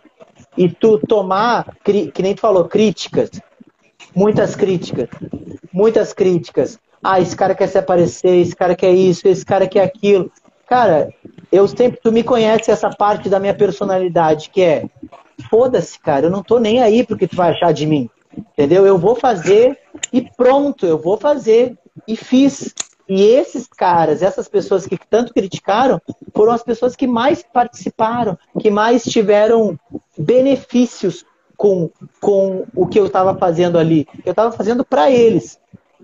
E onde eu quero chegar com isso, Márcio? Que o basquete em si é um exemplo de quanto alguns profissionais querem continuar com a bolha querem continuar nos, nas tribos, querem continuar nos mesmos lugares, sabe? Fortalecendo sempre aos mesmos. Eu vou te contar uma coisa antes de te deixar falar. É, é, o primeiro campeonato que eu levei esses meninos, que são, eram todos de escolas públicas ou federais, eu levei eles para jogar na Sojipa primeiro ou no União. Acho que no, no Grêmio Náutico União pela primeira vez. Que eles foram num campeonato, né? Eles foram na, na Copa RS. E eles não tinham, eles eram muito inocentes assim, eles não tinham a vivência de que o basquete era um esporte elitista. Para eles, o basquete era aquele nicho que eles estavam vivenciando, de pessoas mais simples, de pessoas do, que estudam escola pública, sabe? Não esses basquete que a gente sabe que existe. Eles não. Eu dizia, ó, vocês vão lá, o pessoal que, que é a maioria que vai participar é de clube. o, o nível econômico deles é muito mais alto que vocês. Vocês vão ver. E eles não entendiam isso, essa diferença, né? A maioria deles estão desde os seis anos lá jogando basquete no clube. E vocês estão aqui iniciando com 13, 14 anos. Às vezes com 16 anos estão iniciando, né? E olha, Márcio, a primeira é, é muito legal quando tu vê nos olhos das pessoas, as pessoas não precisam te falar. É, tu olha no olho dela e vê o, a, a, eles se juntaram num canto, todos eles, né, que eram todos amigos, eles começaram a olhar os tênis dos meninos do, do, da, do Grêmio Náutico União, da Sojipa que estavam passando, e eles ficaram apavorados. Porque eles só. Sabe, né? Como é que é? Hoje está mais caro ainda do que já foi, mas sempre foi caro. E eles olhavam assim, cara, é o tênis que não sei o que que eu não conhecia, era o tênis que eu não conhecia. O, é, aí aquilo ficou assim, ó, a divisão dos mundos, sabe? Ali é a divisão dos mundos. Ali eles viram assim, ó, é, o que o Rogério falou era verdade. Olha só. Tu entende? Isso, cara, a gente tem que quebrar isso muito, muito, muito, muito, muito, porque esse esporte que eu, que eu gosto muito é um reflexo do que é alguns esportes no Brasil ainda, que é nicho. Se a gente não tiver um esporte escolar, se a gente não tiver competições simples, se a gente não tiver mais eventos, mais eventos a ponto desses meninos eles se transformam, eles terem uma vivência mais natural e sim, eles vão ter não ter que se impactar tanto assim, cara, quando eles vão num evento, num campeonato, sabe? De caras que estão lá, que já se conhecem, que eles já participam de tantos campeonatos que eles não estão nem aí, sabe? É sempre os mesmos com os mesmos. E ali, ah, vem o coitadinho lá de Rio Grande, vem o coitadinho de Uruguaiana, vem o coitadinho. A gente vai ganhar deles e mandar eles embora. Eu te digo assim, é, eu tive, eu, eu vamos dizer assim, que eu evolui um pouco. eu tive a oportunidade de viver e conviver com esse nível um pouco mais, né? Eu vi cara pagando 150 euros por um tênis, né? né? 150 euros. É, né? não, não, dá, é reais, não dá nem para calcular agora, não dá nem para calcular agora. É, então, o cara chegar lá, não, quero, vou levar dois desse aí, assim, legal. né? Vou levar dois, né? E, e eu muitas vezes tendo que, na realidade que eu trabalho, é, realidade que o Lucas trabalha, que o Joia trabalha, que o Leon trabalha, que muitos de nós trabalhamos, é, tem que fazer campanha Cara, bota no, bota no WhatsApp, bota no Face. Cara, tô precisando de um tênis, 43. Quem é que tem um tênis para me dar aí? É, não precisa ser de basquete, tem que ser 43 para entrar no pé do Piau lá. É? E essa é uma das diferenças grandes, assim. O Lucas colocou que viu um adolescente pela primeira vez jantar no buffet. Eu tive a oportunidade, é, trabalhando na escola, né? eu trabalhei em escola, eu trabalhei numa escola que tinha condições, sabe, né? Que não vou dizer o nome da escola, mas era particular, sabe bem qual é. Então, eu trabalhava com feminino, então ia viajar. Eu cheguei a jogar, na, eu cheguei a jogar a Liga Nacional Argentina com time colégio particular. Gente sabe que é mais fácil jogar na Argentina que jogar no Brasil. Então, ia jogar na Argentina, né? Puta time que eu tinha, não tinha pra Argentina. Cuida com dinheiro, ah, lá, paga. Vai tomar, ah, quero tomar. Ah, então tá, vamos comer, então vamos comer.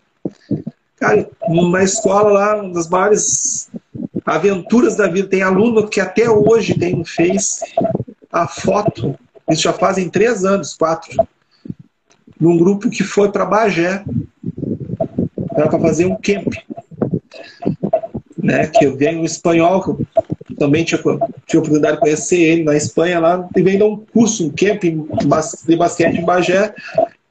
Não, não ia vir Uruguaiano, eu organizei a, a equipe do, da escola lá, fazendo rifa, fazendo risoto, né?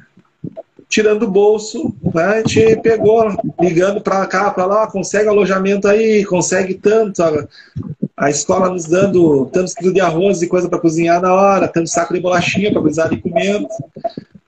Cara, alegria do cara. Tem aluno que nunca tinha saído de Uruguaiana. Não tinha saído da vila onde ele morava. Né? Então, a Bagé não é jogar na Sojipa. Né? Mas imagina a alegria do cara. Até hoje os caras têm no Face a foto lá da a maior viagem que fizeram da vida deles. Foi a Bagé. É. Né? Então, isso só, é, isso só é possível através do esporte. Só é possível através do esporte. Né? Claro, é, existem outras formas. Eu digo, acho que a educação é uma forma também de conseguir, mas o, o esporte inserido nessa parte da educação, ela vai, ela proporciona isso. É, e eu acho que é esse, esse eu acho que, eu, que é o norte que a gente tem que dar para nossas vidas, assim, é proporcionar ao outro felicidade. É, eu digo para minha esposa muito assim, é, que eu trato os outros como eu gostaria de ser tratado, né? Muita gente não entende isso acha que eu sou estúpido.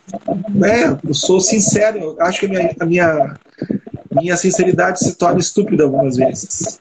Né? Porque eu não consigo esconder o que eu sinto. Já deveria, já, já devia estar velho o suficiente para fazer isso, mas ainda não. Acho que não vou conseguir, vou morrer sem conseguir esconder quando eu não gosto de alguma coisa. É, mas eu digo para minha esposa assim, principalmente agora que tenho filho, né? Ah, tu vai fazer isso, cara, eu vou fazer porque eu nem sempre vou estar do lado da minha filha, não vou estar do lado das minhas filhas, e eu gostaria que, quando elas não estiverem perto de mim, e elas não tiverem condições, alguém faça o que estou fazendo para o outro. Olha assim, basta, essa menina está precisando de tal coisa, vou ajudar. Né? Não por nada assim, mas pelo simples fato de ajudar. Né? Eu acho que fazer o bem já está é, mais do que suficiente para alguém. Então eu vejo, eu vejo muito isso. Ah, fico feliz por ti, por, é, por essa tua ideia de querer implementar esse seu projeto. Né? Sei do jeito que tu é, tu vai conseguir. Né?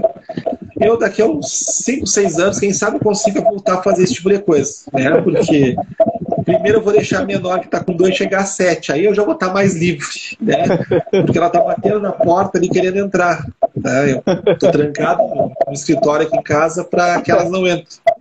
É, então, então ela já, já, faz mais de uma hora que elas não sabem, o pai dela sumiu, né? Então elas estão desesperadas. É, esse é o futuro. É, então, é. Cara, aproveita, assim, ó, eu digo assim, ó, tem que aproveitar cada minuto e tentar fazer, tentar plantar felicidade. Eu acho que essa é a palavra. É, respeitar o outro, né? É, e tentar fazer dessa forma assim, ó. É, hoje eu estou muito mais religioso do que eu era.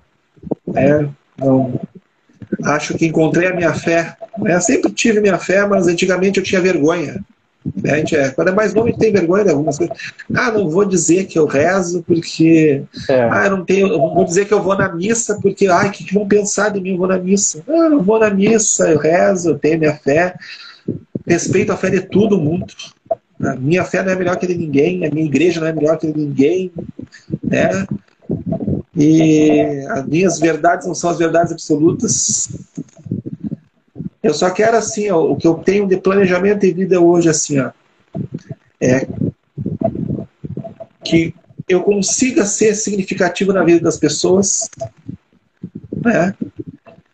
É, que eu não seja um mau exemplo né? Eu falei, aquele assim, né? Ah, cara, a, cara, tua aula tão ruim, tão ruim que eu vou pegar ela como exemplo para nunca fazer é, que nem ela. né? Mas é aquela história assim, ó, eu tento mostrar para os meus alunos hoje em dia assim, ó, que tudo é possível. Tudo é possível. Ah, cara, a, a minha filha tem sete anos, a mais velha, ela disse que vai ser médica. Cara, ela vai ser médica. Vai. Tá? Se ela quiser, eu digo para ela cara, se tu quiser ser, trabalhar na, como gari, teu pai vai te amar do mesmo jeito. Se tu estiver feliz do que tu está fazendo, eu vou te amar do mesmo jeito. É, eu só quero o melhor para ti, quero e é o que eu desejo para o outro. Eu sempre vou querer que o outro tenha, seja feliz como eu gostaria de ser feliz. Então, é, é aquela história assim, ó, quando a gente tem aquela história, tu aponta um dedo, né? Tá apontando um dedo para o outro, tá apontando os outros três ou quatro para é. ti. Então, é. é isso que eu penso assim, ó, tudo que eu desejo para o outro é o que eu desejo para mim. Eu não vou desejar o mal de ninguém nunca. Eu não vou desejar que. Não, vou só algumas vezes assim, tá? Quando estiver jogando contra o Grêmio, eu quero que o time exploda. Então, isso eu tenho que ser assim. Essa, como gremista fanático, eu tenho que falar essa verdade. Assim. Então, ó, vamos jogar contra o Grêmio, aí eu, a essa parte da felicidade esquece. A felicidade ficou só conta minha, do outro não pode. Tá? Mas, mas falando sério assim, é, é isso. É ser significativo. É poder passar daqui a. Vamos ver, 2000 e. Foi 2006 que você formou, né? 2007. 2007, é. Fazem 14 anos já, né? 14, é. 15. É, 14 já anos. Aí, né? Já estamos aí, né? É, então, bom, que se daqui a 14 anos alguém me ligar e dizer assim, ó, oh, cara, quero que tu fale para mim alguma coisa, assim, vamos falar durante uma hora e pouco, vamos ver se alguém vai querer ouvir. para mim já vai ter valido a minha vida, tá? Porque é, é, é isso que importa, é, é se tornar importante para os outros, não só para a gente mesmo. Não, cara, tu é, tu é importante é, é, importante, já fez coisas e continua sendo importante, cara. Tanto é que tudo que tu falou me, me faz lembrar de muita coisa. E, e hoje, nesse momento, hoje não no sentido. Hoje, agora, cara, eu, eu, eu fico muito grato dessa formação que eu tive, dessas conversas que eu tive contigo, das coisas que a gente é, vivenciou na universidade e depois e na minha cidade, porque eu, eu gosto muito da minha cidade, eu só tive que sair da minha cidade porque a minha cidade, a gente sabe como é que é, é muito pequena, às, às vezes para as pretensões que a gente tem na vida, sabe? Porque eu falo sempre muito bem da onde eu nasci para as pessoas que eu conheço, sabe? É, eu quero levar a minha esposa para conhecer a cidade onde eu nasci, as referências que eu tenho de vida. E a, uma das referências que eu levo da minha vida é, é esse ambiente escolar. E eu vejo que numa capital como o Rio de Janeiro não existe isso. Então, se eu vejo que não existe, é porque alguém tem que resgatar isso, Márcio.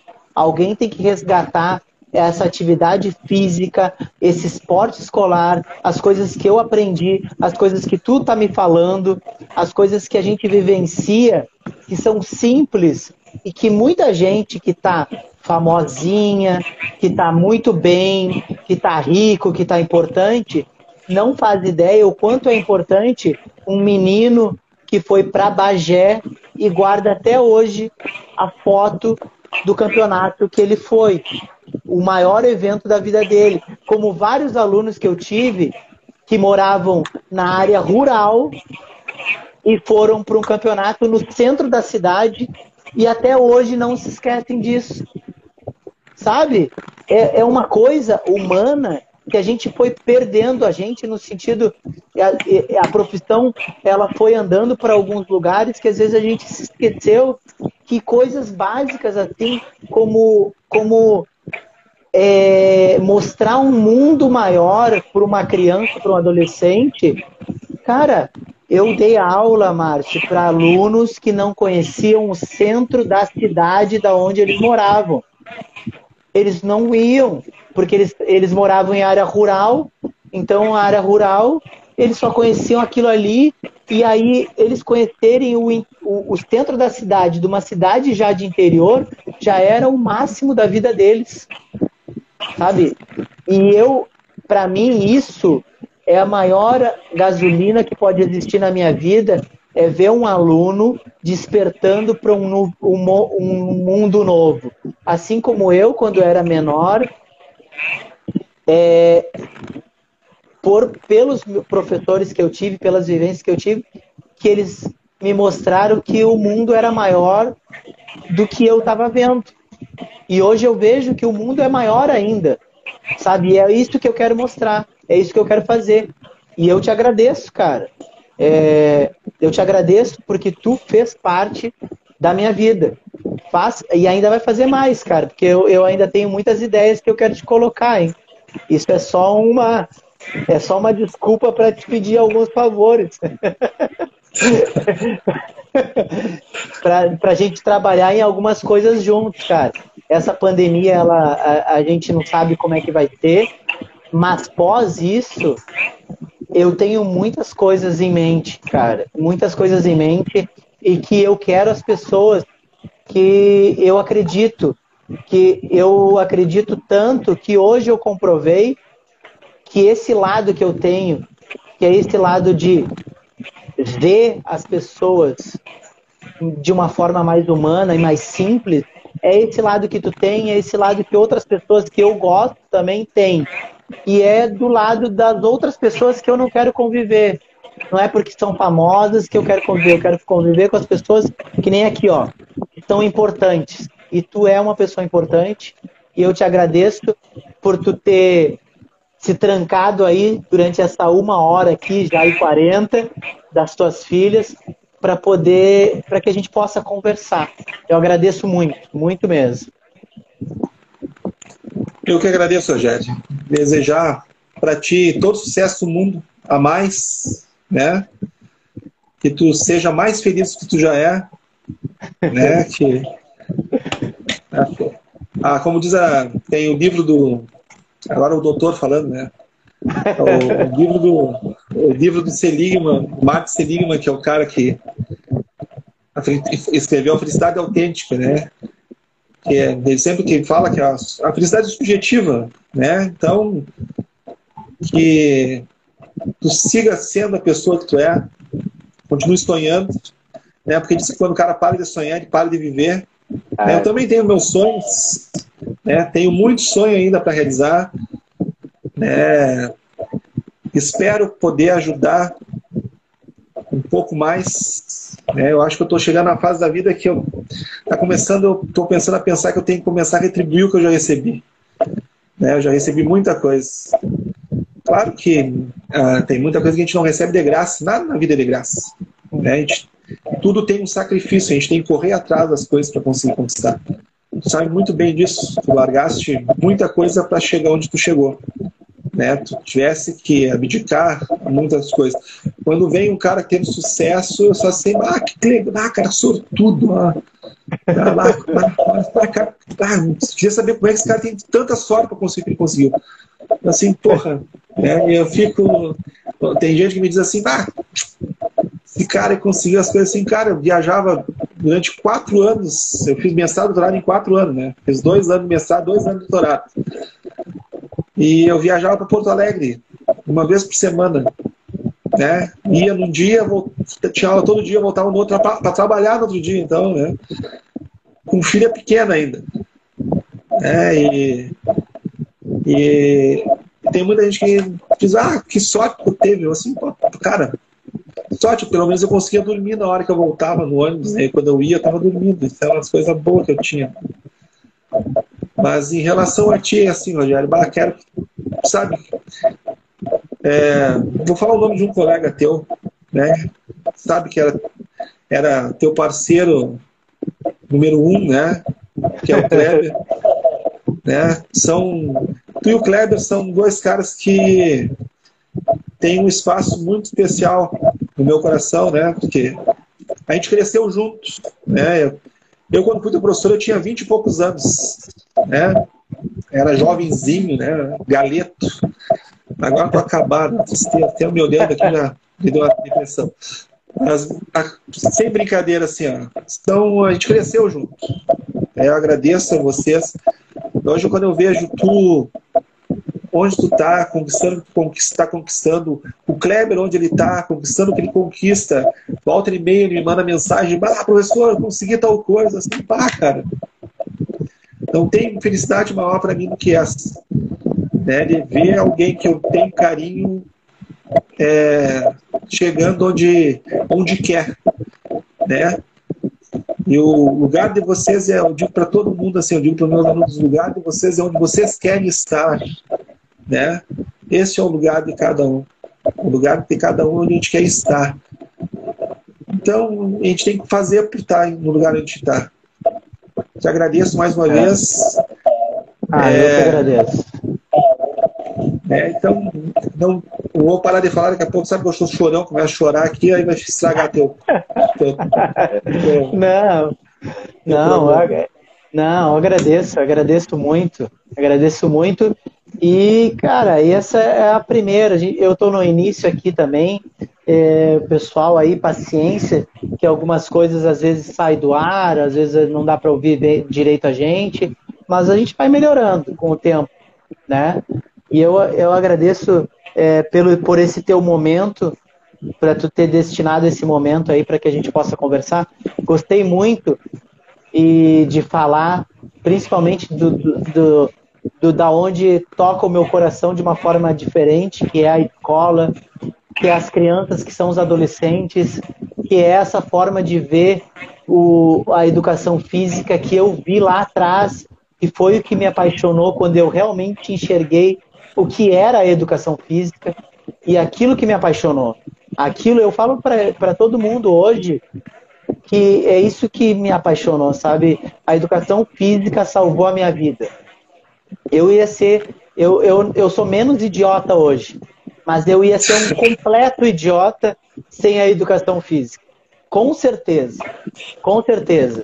Eu, eu, eu seria um idiota e frustrado ainda, porque eu não saberia fazer outra coisa se eu não encontrasse na, na educação física uma motivação e uma. Eu, eu hoje eu estava conversando ainda com a minha esposa sobre isso. É, uma, eu me sinto importante, sabe? No, no, no, a educação física me fez isto, Márcio. Sabe? E tu contribuiu para isso. Eu hoje me sinto importante. E eu quero que muitas crianças que eu convivo, que não se sentem importantes, do mesmo jeito que eu não me sentia, eu quero que se sintam importantes. Porque quando a gente se sente importante, não é que a gente se sente melhor que os outros. A gente só se sente alguém no mundo. E quando tu sente alguém no mundo, tu pode melhorar, tu pode mudar, tu pode querer ser médico, tu pode querer ser o que tu quiser. Sabe? Mas se tu não se sentir importante, cara, tu vai estar alheio a qualquer coisa. Olha, olha o, o cabeção aparecendo falou aqui. Falou no diabo, ele apareceu. olha só, ele é famoso, sabia, né? Ele é, não, ele é outro ele nível é, de ele é assim, ó, Esse, sabe, eu aqui, tá... É esse, esse é o cara, esse é o cara. Esse é outro nível de vida. A pena que ele chegou tarde e não ouviu que a gente é, falou mal dele. Né? É, agora vai, vai, ter que... que depois. Meu orientador. Não, eu quero que ele me mande o convite para a banca de doutorado dele para eu assistir. ah, mas muito obrigado, cara. Eu sei que tá, tá rodando o, o tempo aqui, né? Vamos encerrar para te poder aproveitar aí as tuas filhas, para elas te aproveitarem, né? Que elas devem estar nervosíssimas. Não, cara, a mãe delas acabou de amarrar elas lá no quarto. Lá. Não, mas eu agradeço mesmo, Márcio, é, por essa conversa e, e, exatamente por isso que eu disse, sabe? É, é, a vida me trouxe tudo depois da educação física. Eu não saberia o que seria a minha vida sem a educação física. E sem as pessoas que eu tive dentro da educação física e as pessoas que eu ainda conheço pela educação física, sabe? As pessoas, como tu disse, as pessoas hoje é, me veem aqui me expondo, estou me expondo aqui, né? Falando, e muitos, muitos alunos meus, muitas pessoas dizem assim, poxa, tu tem uma facilidade de falar. Disse, cara, tu não faz ideia de como eu era. Sabe? Tu não faz ideia o quanto eu tive que me colocar à prova para conseguir falar hoje numa live aqui, que eu nem sei quem possa estar tá vendo, sabe? Que eu não tenho essa preocupação hoje. E a minha preocupação maior é, era realmente conversar. Então a gente vai crescendo, vai crescendo e eu agradeço de novo por tudo então isso. Tá, obrigado. Deixar tu também descansar. Um abraço para todo mundo que teve paciência de aguentar nós falando. Lucas, é. Kleber, que entrou no final, botou a filha para dormir. Que bom, Kleber, tu é feliz. Eu vou agora brincar com a minha até a meia-noite ali. Com duas. Tá? Só para soltar músculo. O tá. Lucas também tem dois lá para botar para dormir. Né? É. Abraço, Rogério. Ah, obrigado, obrigado mesmo. E obrigado a todo mundo que estava na live aí. E aí o, o famosinho aí, o Sou Recriador aí. Valeu. Valeu, professor.